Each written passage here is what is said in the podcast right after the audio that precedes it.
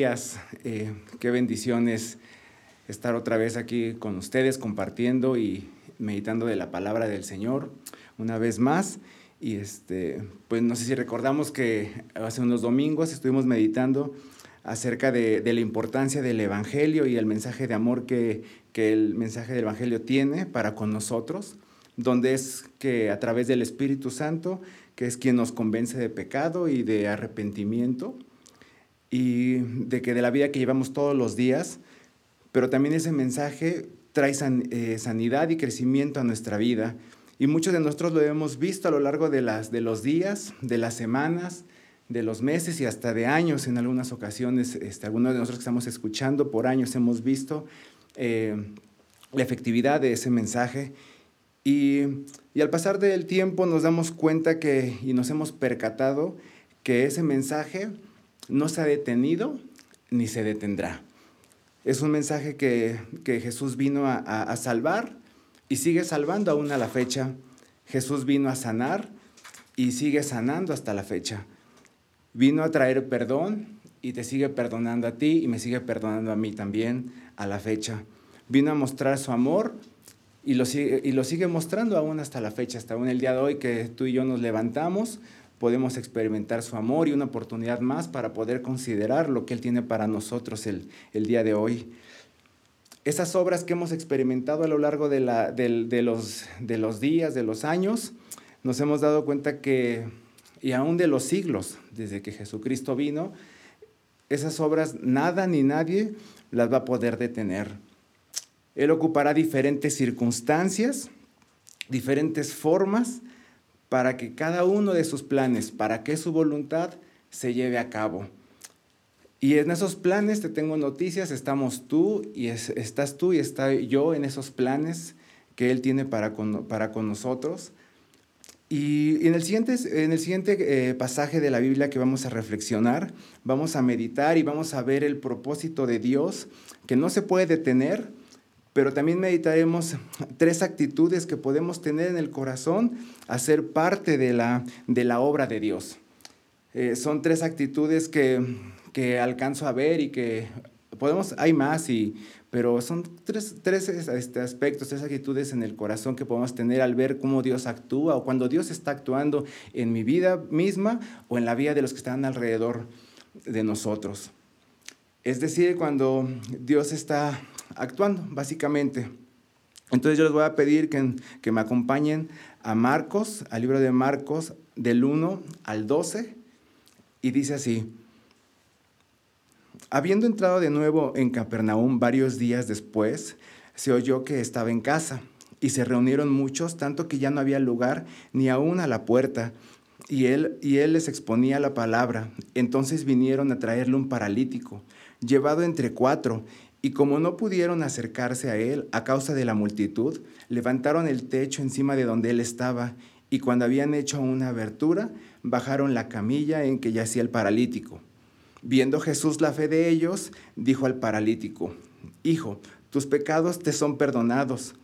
Pero estaba allí sentados algunos de los escribas, los cuales pensaban en sus corazones, ¿por qué habla este así? Está blasfemando. ¿Quién puede perdonar pecados sino solo Dios? Y al instante Jesús, conociendo en su espíritu que, que, pensaban de esa manera dentro de sí mismos, les dijo, ¿por qué piensan estas cosas en vuestros corazones? ¿Qué es más fácil decir al paralítico, tus pecados te son perdonados? O decirle, levántate, toma tu camilla y anda. Pues para que sepan que el Hijo del Hombre tiene autoridad en la tierra para perdonar pecados, le dijo al paralítico, a ti te digo, levántate, toma tu camilla y vete a tu casa.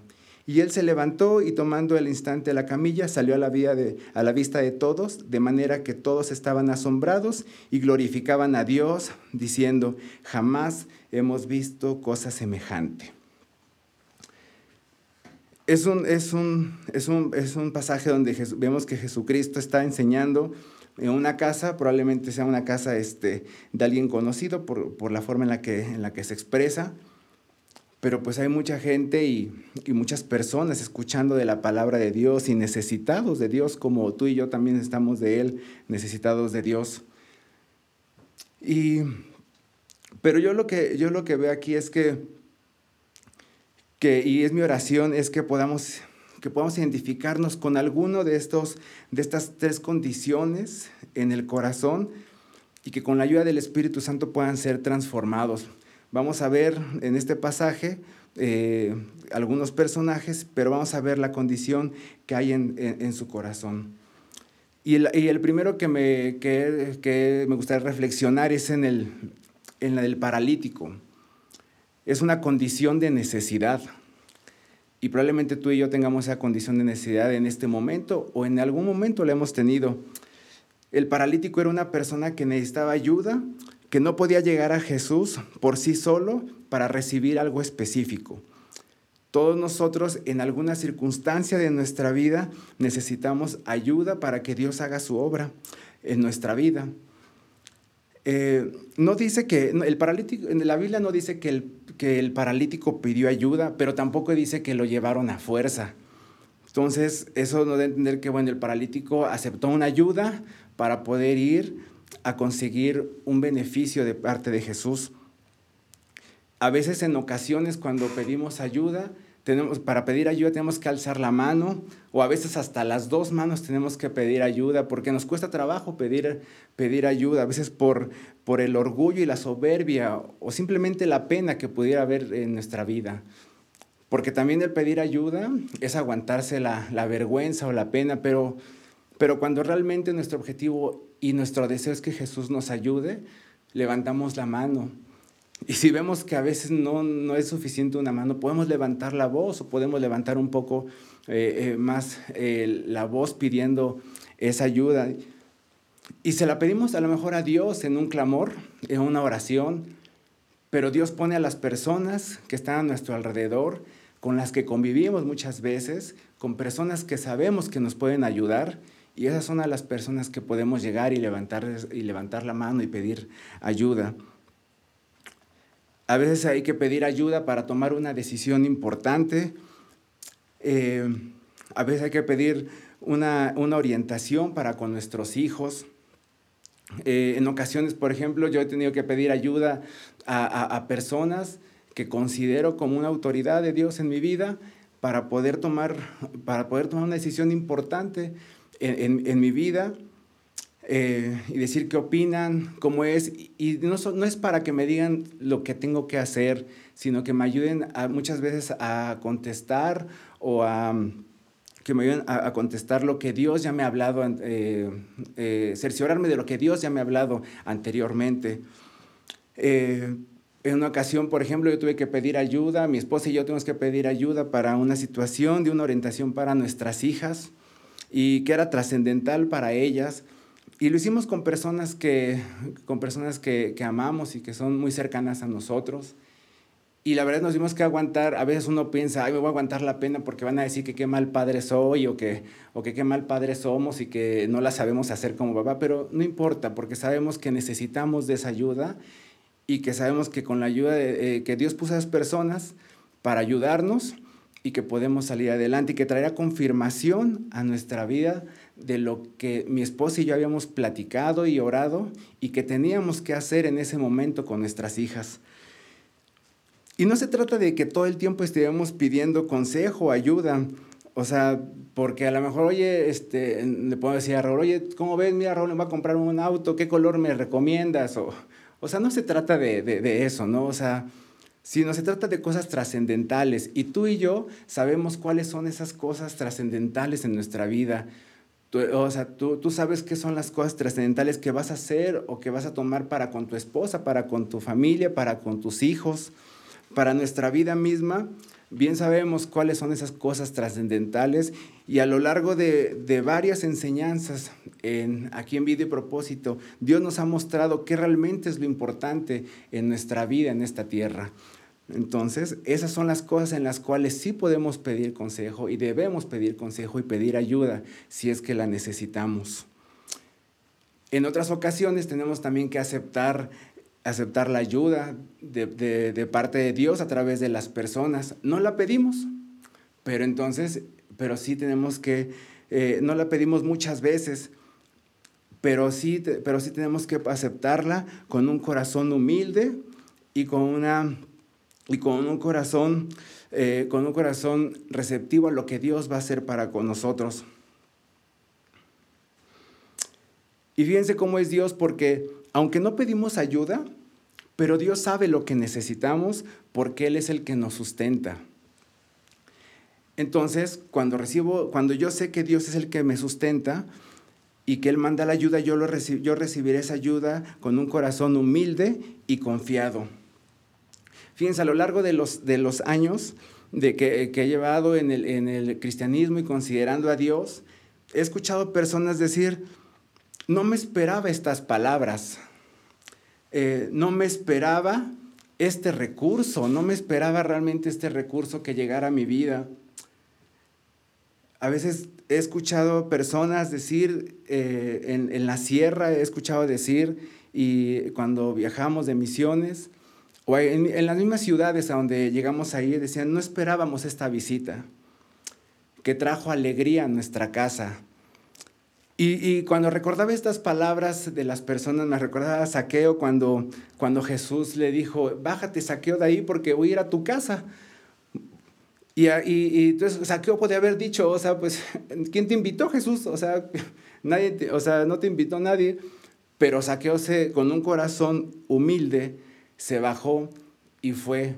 Porque yo creo que si le hubiera, Saqueo le hubiera contestado, ¿quién te invitó a mi casa? Este, Jesús, Jesús le hubiera dicho, o sea, no me invitó nadie, pero tú me necesitas y necesitas de mi ayuda y tu familia necesita de mi ayuda. Por eso voy a ir a tu casa. Pero, pero aquí lo que aprendemos de saqueo es que se bajó con humildad y fue a su casa. Y bueno, sabemos la historia y que, y que fue de gran bendición el hecho de que Jesucristo llegara a la casa de saqueo y a su familia. Yo he experimentado, y yo creo que tú también has experimentado esta ayuda sin pedirla.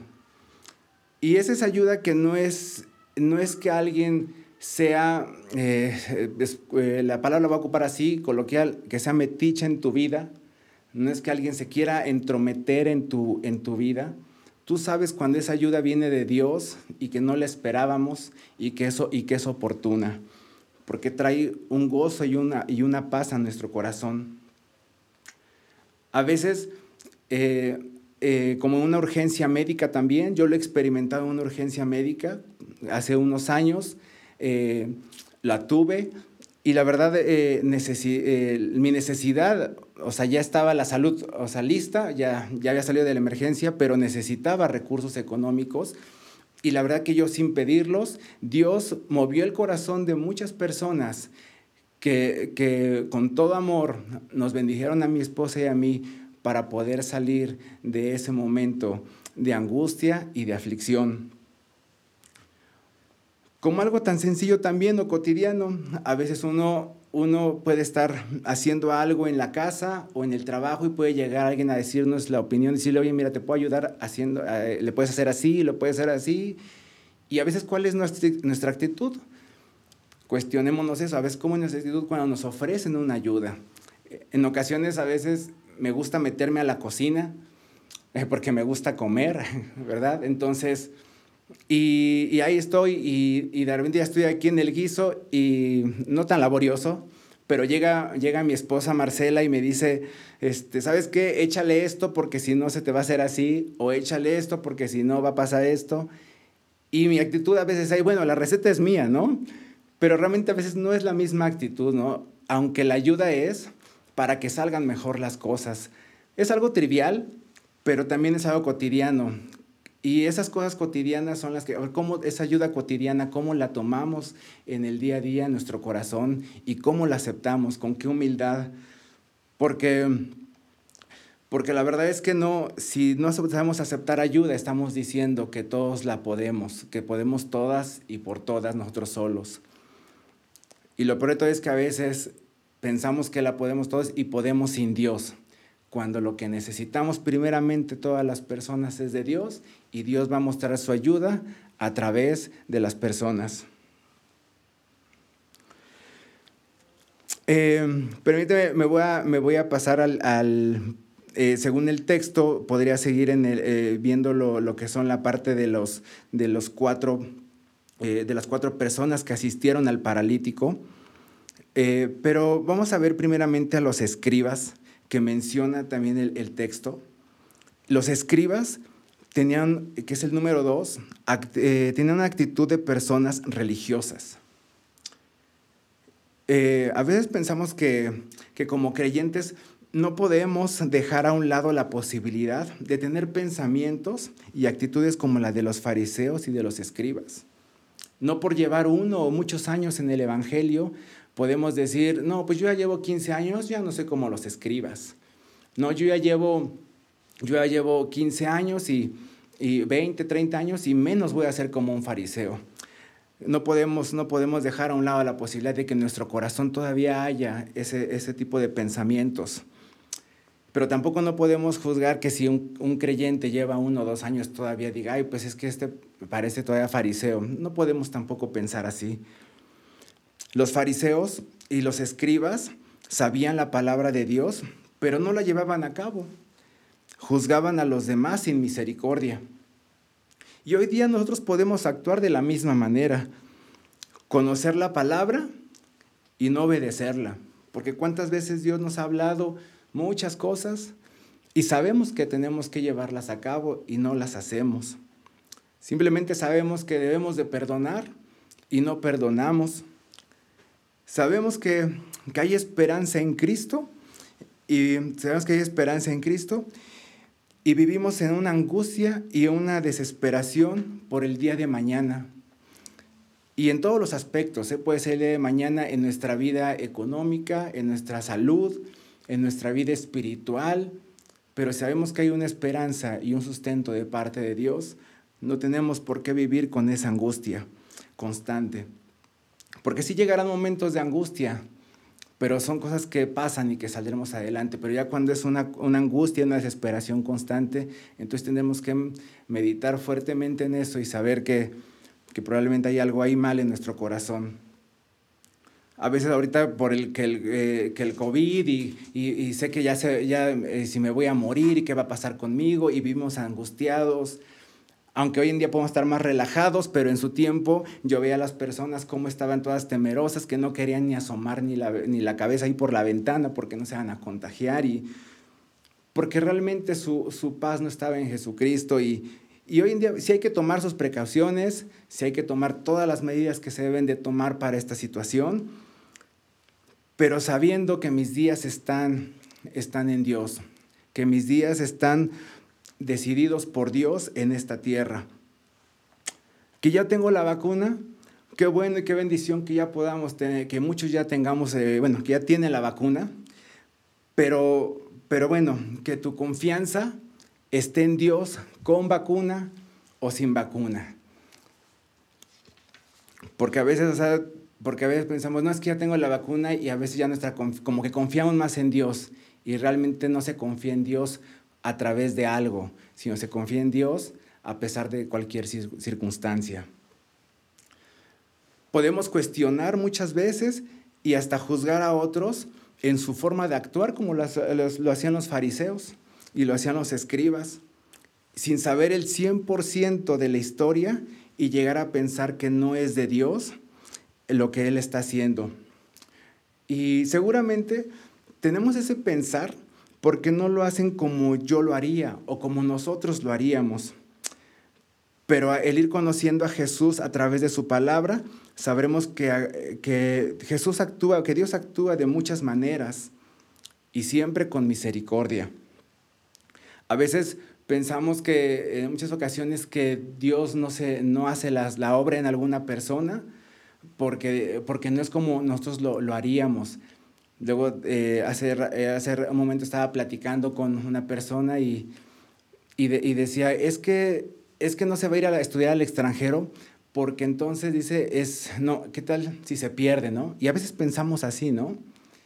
Pero a lo mejor yo podría pensar eso de los hijos de alguna otra persona, ¿no? Porque a lo mejor yo no mandaría a mis hijos al extranjero a estudiar, pero si es Dios el que lo está mandando al extranjero, no se va a perder esa persona. ¿Sí? Nada más que a veces juzgamos y pensamos que no es, que no es de Dios porque no lo hacemos como nosotros lo haríamos. Muchos de los, de los escribas lo expresaban y lo podemos ver a lo largo de la Biblia, pero en este capítulo y, también en, algunos otros capítulos, dice que lo pensaban, que lo, o sea, que nada más lo estaban, lo meditaban en, en su interior, como lo indica este pasaje. Pero Jesús que conoce todos los corazones, sabía lo que estaban pensando. ¿Y cuántas veces nosotros no expresamos muchas cosas que hay en nuestro corazón y cuestionamos lo que Dios está haciendo? Y a veces, por ejemplo, de repente escuchamos, ay, no, bueno, o sea, de repente pensamos en nuestro corazón, ay, bueno, se supone que quieres tanto en Dios, ¿por qué entonces estás, estás yendo con tantos doctores, no? Pues a lo mejor es lo que Dios quiere para esa persona o es lo que esa persona necesita. Tú y yo no sabemos, solamente Dios y esa persona lo sabe. Pero cosas como esas las pensamos, no las expresamos. Y o a veces eh, el momento de estar escuchando a alguien cantarle a Dios o compartir o enseñar de Dios, en nuestro pensamiento está, en nuestro pensamiento está, ah, bueno, es que esto lo haría mejor alguien, o es que esto no se hacía antes, o es que, y entonces empezamos nuestro corazón a cuestionar muchas cosas de lo que Dios está haciendo. Pero como no es como nosotros lo haríamos, entonces en nuestro, en nuestro corazón está más enfocado en eso que en lo que Dios quiere hacer y lo que Dios está haciendo. Si fuera nuestro caso, si fuera tu caso, realmente yo te animo a que leas el Salmo 139 23 y 24 y, clamemos al Señor porque Él conoce todos nuestros pensamientos y Él escudriña todos los pensamientos. No podemos, eh, no podemos escapar de eso, porque a lo mejor no lo expresamos, pero Él conoce muy bien lo que estamos pensando y lo que hay en nuestro, en nuestro corazón. El, el número tres es que son cuatro personas, dice la Biblia que son aquí cuatro personas, y es la actitud de quien tiene fe. Y estas cuatro personas me gusta porque no dice sus nombres, no dice, o sea, o sea incluso no dice las edades. Y a veces uno debe de pasar así, ¿eh? o sea, desapercibido cuando uno va a ayudar, ¿eh? porque realmente el que debe de ser glorificado y el que debe ser reconocido es Dios. Encontramos aquí cuatro personas claves para que se llevara a cabo este panorama. Personas llenas de fe, porque Jesús mismo lo mencionó, que eran personas llenas de fe, al decirle que, por su fe eh, él iba a ser sano. No iban, fíjense, no iban con la actitud de a ver si conseguían algo, a ver si lo sanaba. no iban con un corazón optimista, porque la fe va más allá de un optimismo. No, iban con una actitud altruista, así de buena onda, porque muchas veces podemos ayudar y nada más por una, por una actitud altruista nada más, sino que estaban convencidos de lo que Jesús haría en la vida del paralítico. Y eso hizo Jesús. No solamente le dio la sanidad física, sino lo más importante, le dio la sanidad y la salvación de su alma.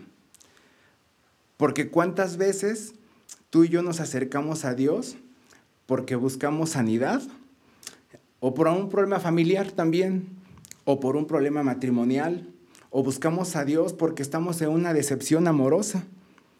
Pero cuando llegamos a Dios recibimos más de lo que imaginamos y sobre todo esas son las cosas más valiosas, que es la salvación de nuestras vidas y la, y la sanidad de nuestro espíritu.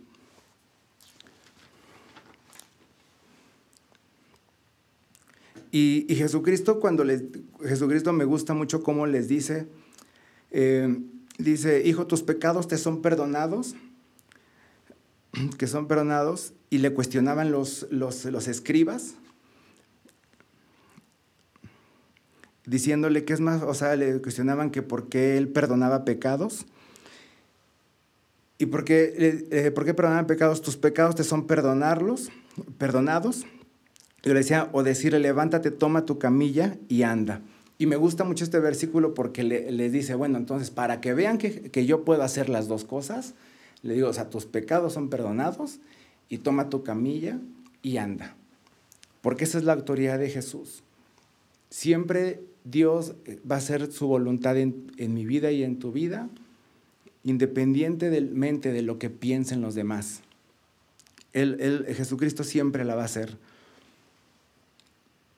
Y Jesucristo no estaba rompiendo ningún, ningún, ninguna regla ahí, porque podríamos decir, bueno, ¿por qué, por qué perdona pecados? Porque los, los escribas, ellos decían, ¿por qué está perdonando pecados si no, o sea, si solamente por la tradición tenía que haber una purificación y todo, y todo lo, que, lo que ya conocemos, ¿no? Que tenía que haber un sacerdote y un sacrificio para que se perdonaran los pecados.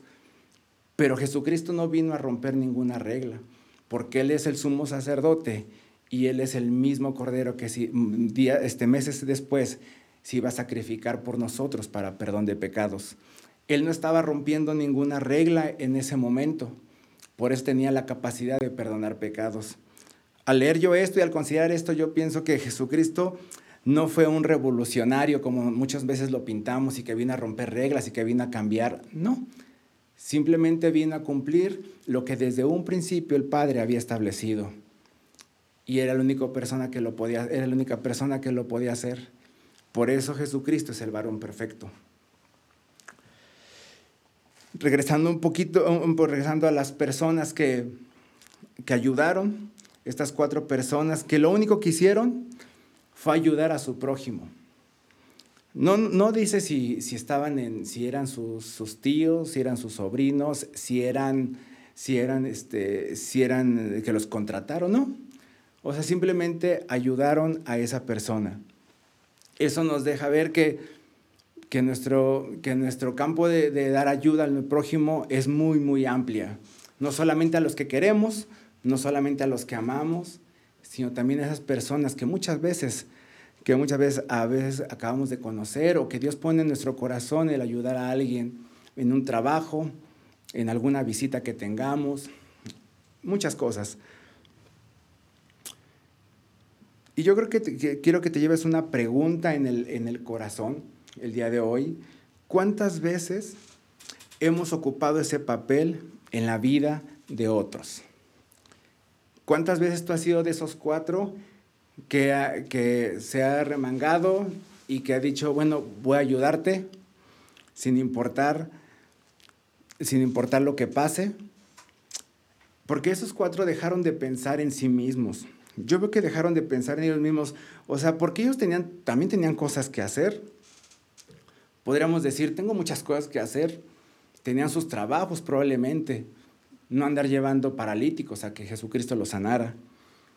O el qué dirán, porque pues de entrada, o sea, el qué dirán, porque no, o sea, no, no fueron y tocaron la puerta muy amablemente, pero ellos fueron y o sea, se subieron, rompieron el techo hicieron un hoyo para poder llegar a Jesucristo, dejaron su comodidad.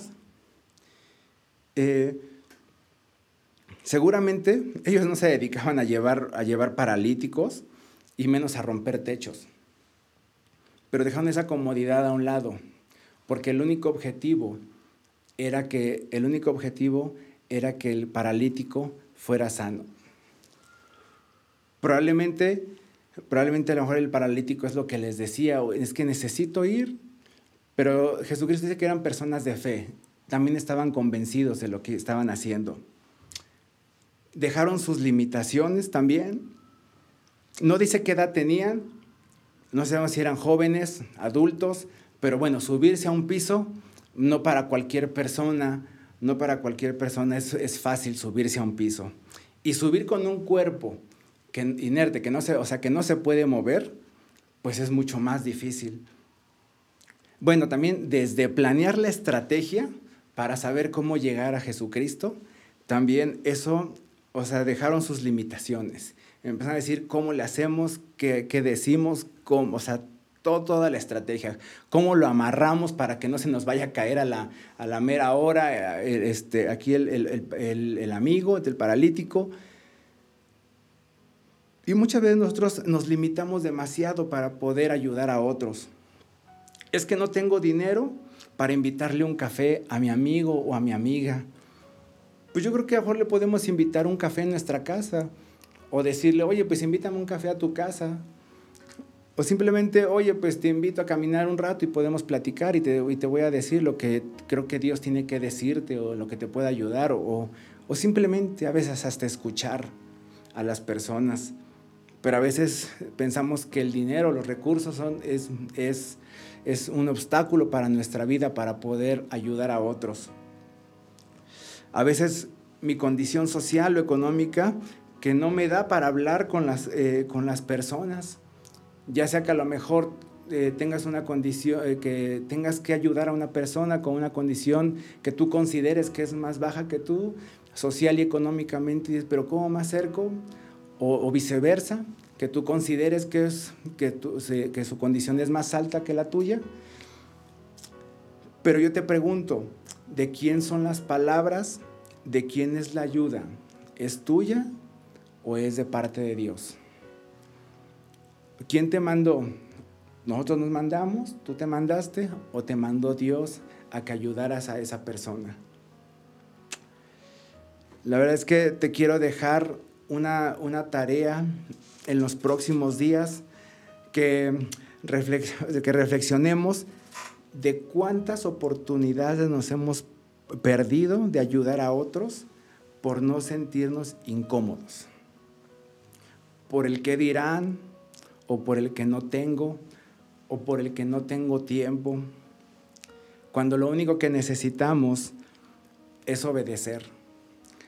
Y es obedecer lo que Jesucristo nos ha dicho. Y, me gusta mucho tocar el tema de ayudar a otros, porque a fin de cuentas eso es, de la parte de la esencia de lo que Jesucristo vino a hacer a esta tierra. Que no pensó en Él, sino pensó en nosotros, en darnos a conocer al Padre y veo lo que le costó a Jesucristo, lo que le costó a Jesucristo por darnos a conocer al Padre.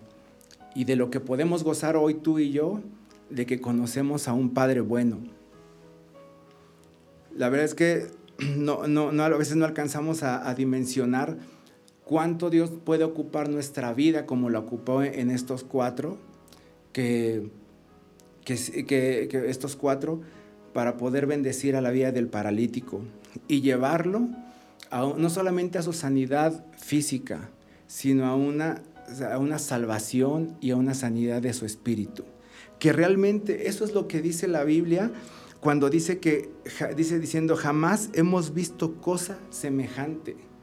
Esa jamás cosa semejante no se refiere al, al levantamiento, a la sanidad física del paralítico, porque ya todos ellos, eh, la gente que estaba ahí seguramente muchos vieron ya sanidades físicas, porque Jesucristo ya había hecho alguna eh, sanidad anteriormente a esas, pero también, eh, no sé si recuerdan la fuente de Bethesda, también igual ahí, que la gente sanaba cuando, cuando bajaba un ángel y movía el agua, o sea, sí habían visto sanidades físicas, pero esto de perdonar pecados, de la salvación de nuestras almas es lo que nunca se había visto. Y es lo que dice aquí al final de, este, de este capítulo de Marcos.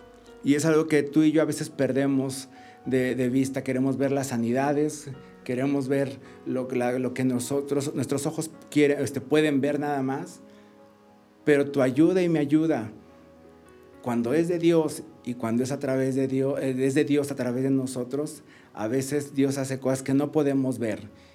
¿Cuándo nos vamos a dar cuenta? No lo sabemos, solamente Dios sabe y si está en su voluntad mostrándolas cuando lleguemos ante su presencia, lo vamos a ver y vamos a entender, ah, creo que por eso Dios me dijo que fuera con esta persona y la visitara cada ocho días o cada tres meses o que le fuera con, eh, fuera, que fuera con mi mamá y le leyera, eh, leyera la Biblia y que le leyera los salmos o que fuera con estas personas a tal lugar a ayudar. Tantas cosas que a lo mejor sabremos en algún futuro si está en los planes de Dios que, que lo sepamos. Fíjense que estaba pensando aquí también, yo veía y, y abro un paréntesis, que dice que la multitud no dejaba pasar a estas personas para que se acercaran a Jesucristo. Y si pudiéramos añadirle aquí una actitud más, es como la de la multitud, que está impidiendo, que está impidiendo llegar a Jesucristo. Y ahora yo te, te, pregunto y me estoy preguntando, ¿en algún momento la actitud de mi corazón, la actitud, la actitud de mi vida ha sido impedir que alguien llegue a Jesucristo? A lo mejor tú, o sea, tú como mujer, como esposa, tus actitudes están impidiendo que tu esposo se acerque a Jesucristo o que tus hijos, a ti como papá, que tus hijos se acerquen a Jesucristo que estamos ensimismados como estaba la multitud, por, pues a lo mejor por el querer escuchar o por querer ganar el primer lugar o por querer también a lo, con ese mismo deseo de, de acercarse a Jesús, pero solamente pensando en ellos y no pensando en los demás.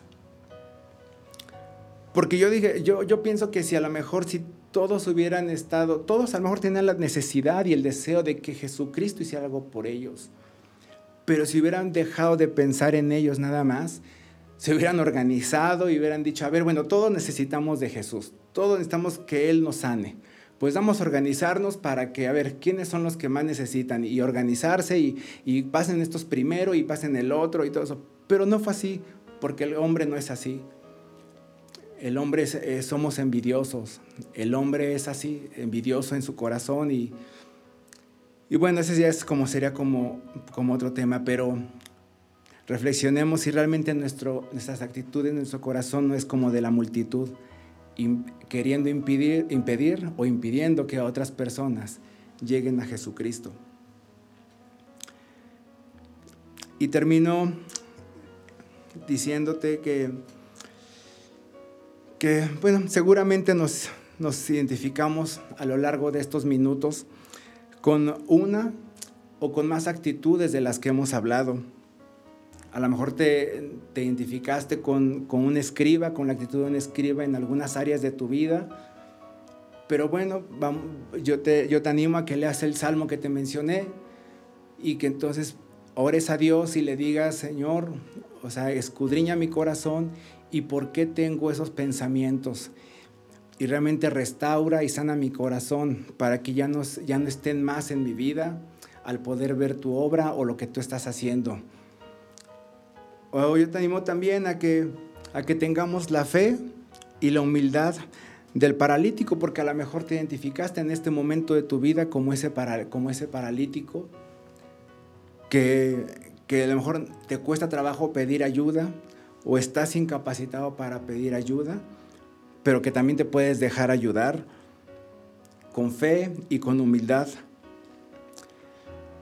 Pero también te animo a que seamos como esos cuatro que dispusieron su vida, que dispusieron su corazón, que dispusieron su tiempo para el necesitado. No solo para que recibiera la sanidad del cuerpo, sino lo más importante, que recibiera el perdón de pecados y la, sanidad de su espíritu por aquel que solamente lo puede hacer y que es Jesucristo. Que tengas una muy buena semana y que Dios te siga bendiciendo. Vamos a, terminar orando y pidiéndole a Dios que, nos ayude en los próximos días a seguir, a seguir reflexionando en esto que acabamos de leer. Señor, te damos muchas gracias en este tiempo. Gracias por tu bendición, Dios, de poder compartir tu palabra todos juntos, Dios.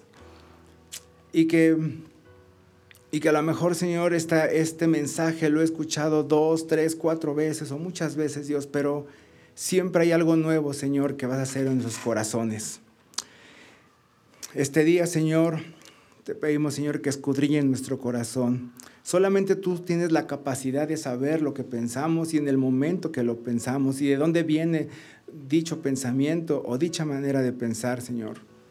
Si, Señor, si fuera como uno de los fariseos, Señor, o como de los escribas que en ese momento estaban ahí eh, rodeando a Jesús, Señor, pido, Señor, que, que cambies, Señor, que cambies mi corazón, que me hagas ver, Señor, qué es lo que hay, algo malo en mi corazón que está haciendo que yo piense así, Dios. Porque no quiero, Señor, que perderme de las bendiciones, de las bendiciones, Padre, de lo que tú estás haciendo y mucho menos no quiero perderme de reconocer que eres tú el que las estás haciendo.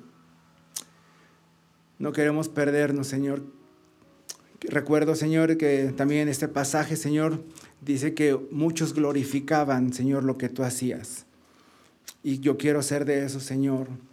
Que seamos, Señor, nuestros hermanos que están compartiendo este mensaje también, sean de las personas que glorifiquemos tu nombre al ver tu obra, Dios. Al ver tu obra, lo que estás haciendo, Dios. Ya sea, Señor, nosotros como paralíticos recibiendo ayuda, pero también, Señor, como esas cuatro personas que asistieron y ayudaron al paralítico. Ayúdanos, Señor, a no perder la fe en ti, Señor, y la confianza en ti, Padre. En el nombre de Cristo Jesús. Amén.